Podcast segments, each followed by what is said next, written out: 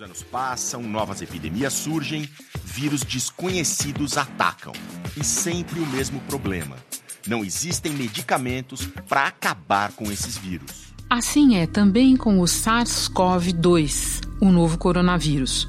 Ainda não há vacina nem tratamento específico para a doença causada por ele, que já infectou quase 2 milhões de pessoas e matou mais de 100 mil. O levantamento mostrou que mais de 80% dos doentes apresentaram apenas sintomas leves da doença. Quase 14% enfrentaram consequências graves e perto de 5% tiveram um quadro crítico. Na maioria dos casos, o sistema imunológico combate o vírus sozinho. Os remédios entram para aliviar sintomas como dor e febre. Nos quadros graves, hospitais do mundo todo têm testado combinações de diferentes drogas, uma delas, a cloroquina. A Organização Mundial da Saúde diz que a cloroquina é um medicamento promissor, mas alerta que ainda não há evidências científicas suficientes para assegurar a eficácia e a segurança desse tratamento contra a Covid-19. No Brasil, seu uso está liberado em hospitais o Ministério da Saúde publicou um guia com orientações, mas deixou claro que os estudos ainda não são conclusivos. Nós já liberamos cloroquina e hidroxicloroquina tanto para os pacientes críticos, que são aqueles que ficam dentro de CTIs, já liberamos para qualquer paciente que interne no hospital, que sejam aqueles que são os moderados. Isso aí já é, o medicamento já é dispensado, já é entregue, já tem protocolo. O problema é que, como tudo mais, também a droga virou objeto de disputa política. O presidente Jair Bolsonaro, contrário às medidas de isolamento social recomendadas pelas principais autoridades de saúde e adotadas por boa parte dos países, prega o uso praticamente indiscriminado. O vírus é uma realidade. Ainda não existe vacina contra ele ou remédio com eficiência cientificamente comprovada. Apesar da hidroxicloroquina parecer bastante eficaz. Os laboratórios químico-farmacêuticos militares entraram com força total e, em 12 dias, serão produzidos um milhão de comprimidos de cloroquina, além de álcool gel. Embora menos impermeável à ciência do que Bolsonaro, Donald Trump também aposta na cloroquina. Hydroxychloroquine, hydroxychloroquine may work, may not work. I feel good about it.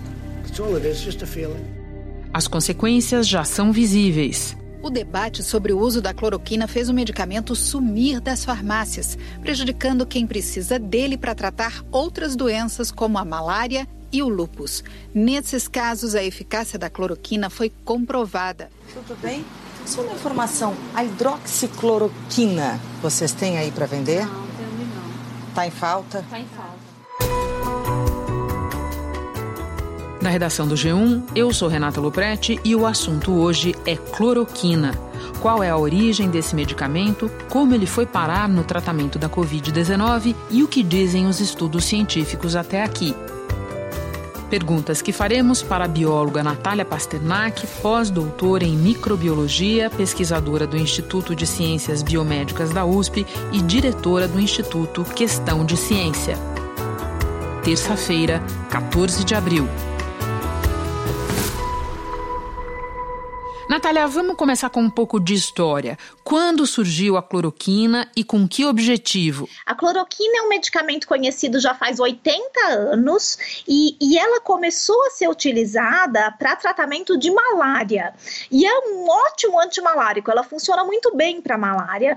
Depois de um tempo, ela começou a ser utilizada também pelas suas propriedades imunomoduladoras e anti-inflamatórias para tratamento de algumas doenças autoimunes, como lúpus e artrite reumatoide reumatoide. Então, hoje ela é usada para tratamento de malária e também para essas doenças autoimunes. E de onde vem a cloroquina? Então, a cloroquina ela é um derivado do quinino que já era usado para tratamento de malária há muito mais tempo. Então, ela foi uma substância que foi derivada do quinino que veio de uma sabedoria popular de pessoas que já usavam isso para tratamento de malária. A gente vê no noticiário referências à cloroquina e hidroxicloroquina.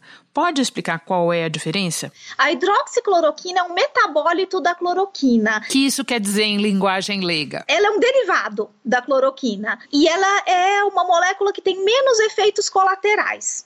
Então ela é mais leve, é um medicamento mais leve, que tem guarda ainda as mesmas funções, então ela é usada mais para as doenças autoimunes e a cloroquina segue sendo usada mais para malária, porque a malária é uma doença mais aguda, você vai usar por menos tempo, então você usar um medicamento que é mais tóxico por menos tempo não tem tanto problema. Agora, as pessoas que utilizam para doenças autoimunes, elas usam por um longo período de tempo. Então, a hidroxicloroquina geralmente é mais indicada porque ela tem menos efeitos colaterais. Entendi. Quando surge um novo vírus, a gente sabe que na falta de um medicamento específico para ele, enquanto isso não existe, um dos caminhos é tentar usar remédios já conhecidos e que foram desenvolvidos para outra doença. Eu te pergunto, por que dentro Dentro desse universo de medicamentos, a cloroquina foi cogitada logo no começo da epidemia. O que a transformou numa opção? Não é a primeira vez que a gente se volta para a cloroquina como um possível antiviral.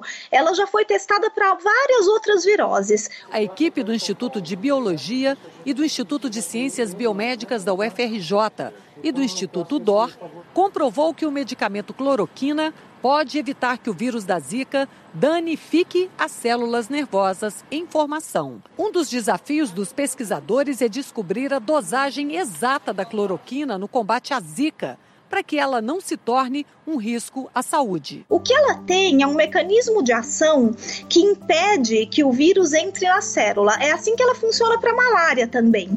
Então, ela aumenta o pH de uma estrutura celular que chama endossomo, que precisa de um pH ácido para colocar o parasita ou o vírus para dentro da célula. Como ela aumenta esse pH, ela impede que o vírus entre na célula.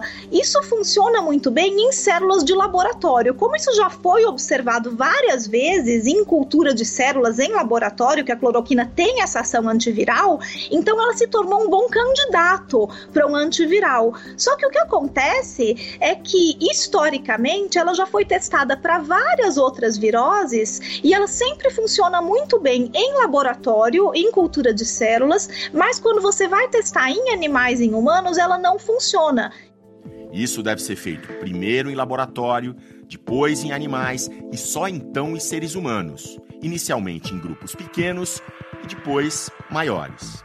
Cada etapa, muitos vão sendo eliminados. Então, ela tem um efeito antiviral comprovado em laboratório, mas em animais e humanos, ela não funcionou para dengue, para zika, para chikungunya, para ebola, para influenza, para HN1 e até para a própria SARS. Então, sempre funcionava em laboratório, nunca em animais e humanos. E pior, para duas dessas viroses, para ebola e para chikungunya, funcionou super bem em laboratório. Quando foi testar em animais, piorou o estado dos animais e aumentou a carga viral.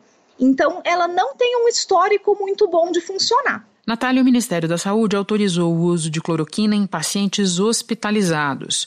Por que o acompanhamento médico é tão importante? Eu acho que é uma boa hora para você nos falar dos efeitos colaterais da cloroquina tanto a cloroquina como a hidroxicloroquina, elas têm efeitos colaterais que são bastante graves e preocupantes. Elas atacam fígado, coração, olhos, audição, então precisa de um acompanhamento. Mesmo essas pessoas que têm doenças autoimunes e fazem uso prolongado desse medicamento, elas fazem esse uso com acompanhamento médico. E se o médico percebe que está dando problema de visão ou que está dando uma arritmia cardíaca, ele troca o remédio. A Anvisa classificou a cloroquina e a hidroxicloroquina como medicamentos de controle especial e como infração grave a venda sem a receita branca especial em duas vias. E pior, os médicos alertam que esses são remédios de tratamentos específicos que podem fazer muito mal para quem usa sem orientação médica. Então, não é um remédio que a gente pode tomar em casa.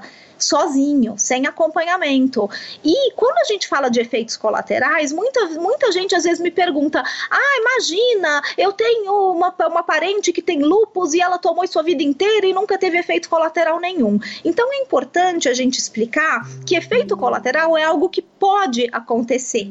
Não é que ele vai acontecer em todo mundo. É que quando a gente testou esses medicamentos, a gente percebeu que esses efeitos colaterais aparecem em uma parcela da população. Então é muito natural que tem gente que tem e tem gente que não tem. Mas como pode acontecer, a gente precisa ter esses cuidados. Bom, a cloroquina tem sido apresentada por muita gente como única opção. É, faz parte do, do discurso em voga, como se só existissem dois caminhos, a cloroquina ou a morte por Covid-19. Como você responde a essa equação?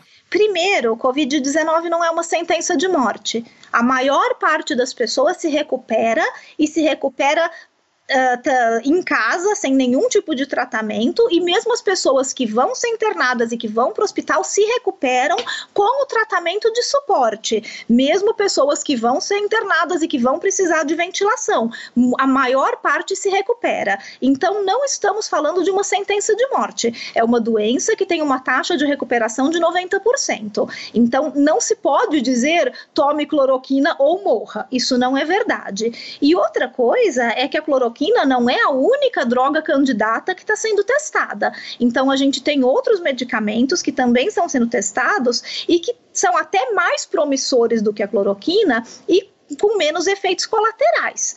Então a gente não pode olhar para a cloroquina como se ela fosse a salvação da lavoura, porque certamente não é.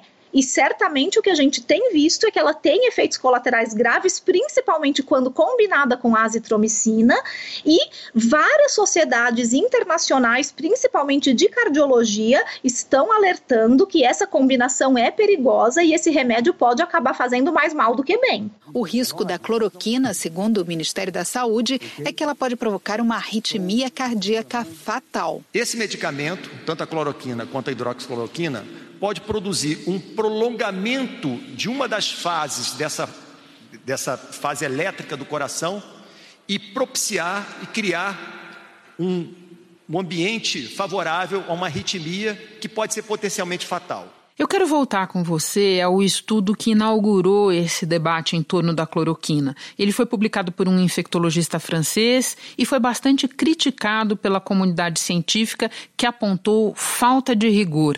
Por quê, Natália? Porque ele não foi feito realmente com método científico rigoroso. Foi um estudo extremamente mal feito.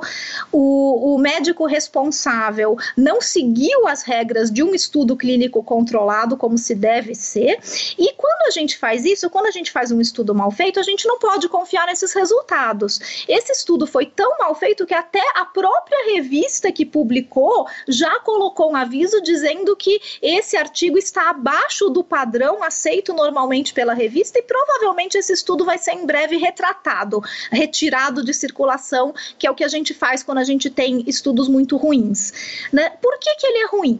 Uh, quando a gente faz um estudo clínico, a gente precisa comparar grupos de pessoas. A gente vai comparar um grupo que toma o remédio com um grupo que não toma o remédio e, de preferência, um outro grupo que toma um remédio de mentira, que é o que a gente chama de placebo, geralmente uma pílula de farinha ou de açúcar. Esses grupos grupos eles precisam ser similares entre si, que é o que a gente chama de randomização. Ou seja, os pacientes têm que ser distribuídos de forma aleatória. Você não pode colocar, por exemplo, todos os idosos e cardíacos num grupo e todos os jovens e saudáveis no outro grupo, porque senão você não consegue fazer uma comparação justa. E os franceses já começaram errando por aí. Eles não randomizaram os grupos. Eles pegaram grupos muito diferentes. Um grupo tinha mais idosos, outro grupo tinha mais jovens. Eles não fizeram o grupo placebo, das pessoas que tomam remédio de mentira. E os grupos que eles compararam eram tão diferentes que o grupo que recebeu o remédio estava em um hospital e o grupo que não recebeu o remédio estava dividido em vários outros hospitais. Então já começou aí. Essa comparação não é uma comparação justa.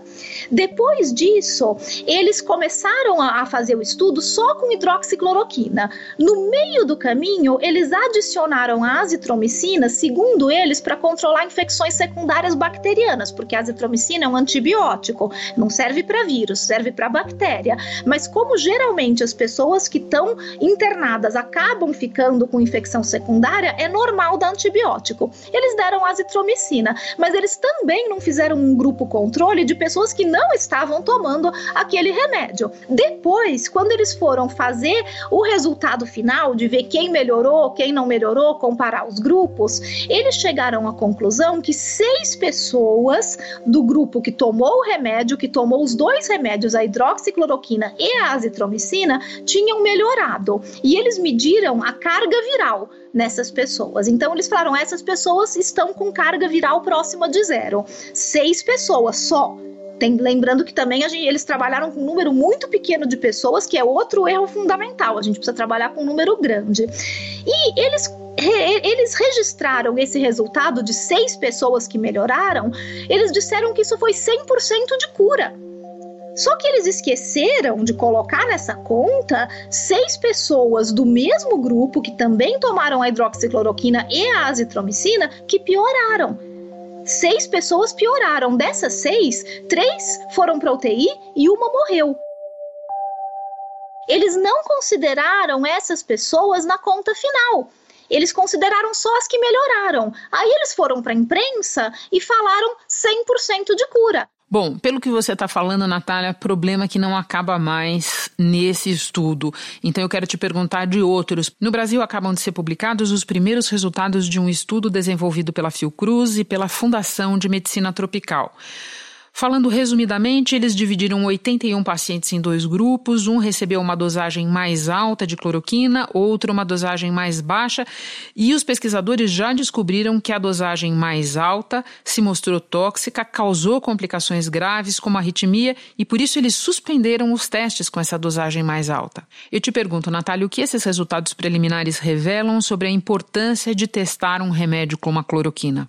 Olha, esse estudo do pessoal de Manaus foi um estudo extremamente bem feito, acho que foi o primeiro estudo bem feito publicado sobre a cloroquina, e esses resultados revelam a importância da gente testar não só a eficácia do medicamento, como a segurança. E é por isso que a gente precisa testar antes de sair por aí dando para todo mundo. O que esse trabalho mostrou foi exatamente o que várias associações de cardiologia já estavam preocupadas, que a combinação de hidroxicloroquina e azitromicina é uma combinação perigosa porque as, os dois medicamentos atacam o coração. Pacientes de Covid-19 geralmente já são cardíacos, porque isso é grupo de risco para Covid-19, então mais ou menos 40% dos pacientes já são cardíacos e o próprio vírus também ataca o coração. E foi isso que o pessoal de Manaus conseguiu ver, que realmente a dose alta causou arritmia, eles tiveram que interromper o, o, o teste, e a dose alta é a dose que, o, que os estudos franceses estavam recomendando e que foi recomendada também pelos primeiros estudos chineses. Então é bastante preocupante os resultados da Fiocruz, de um estudo que foi bem conduzido e que teve que ser interrompido por causa da toxicidade. Primeiro, a gente tem que garantir que a cloroquina não vai fazer mais mal do que bem. Não é balinha jujuba. A gente precisa testar esse medicamento antes de liberar para as pessoas. E a prescrição médica no Brasil, a caneta e o CRM do médico, está na mão dele. Se ele quiser comunicar ao paciente dele, olha, não tenho nenhuma evidência, acho que poderia usar esse medicamento com tal risco, tal risco, tal risco. Podemos ter isso, isso, isso, e se responsabilizar individualmente, não tem óbice nenhum, ninguém vai reter receita de ninguém. Tem quem aponte casos de pessoas que foram medicadas com a cloroquina e se curaram como exemplo da eficácia do medicamento contra toda a preocupação que você está relatando aqui para nós. Como é que você responde a isso? Casos isolados não são evidência científica e grupos de casos isolados e vários casos isolados e muitos casos isolados não são evidência científica. Evidência científica de, de eficácia de um medicamento a gente consegue com testes clínicos. A gente consegue testando um grande número de pessoas e comparando um grupo que tomou com um grupo que não tomou. Sou Sidney Kleiner, é, sou médico, presidente do Hospital Israelita Albert Einstein. Em relação à hidroxicloroquina, eu, é, nós seguimos aquilo que existe em evidência científica. E em evidência científica, ela não é robusta o suficiente para nós emitirmos qualquer tipo de opinião, não só com relação à cloroquina, mas com todas as outras formas de tratamento que vêm sendo testadas. A pessoa que tomou hidroxicloroquina e melhorou, como é que a gente sabe que foi por causa da hidroxicloroquina se a gente não está comparando grupos diferentes? A pessoa que tomou e melhorou, ela pode ter tomado outros medicamentos também.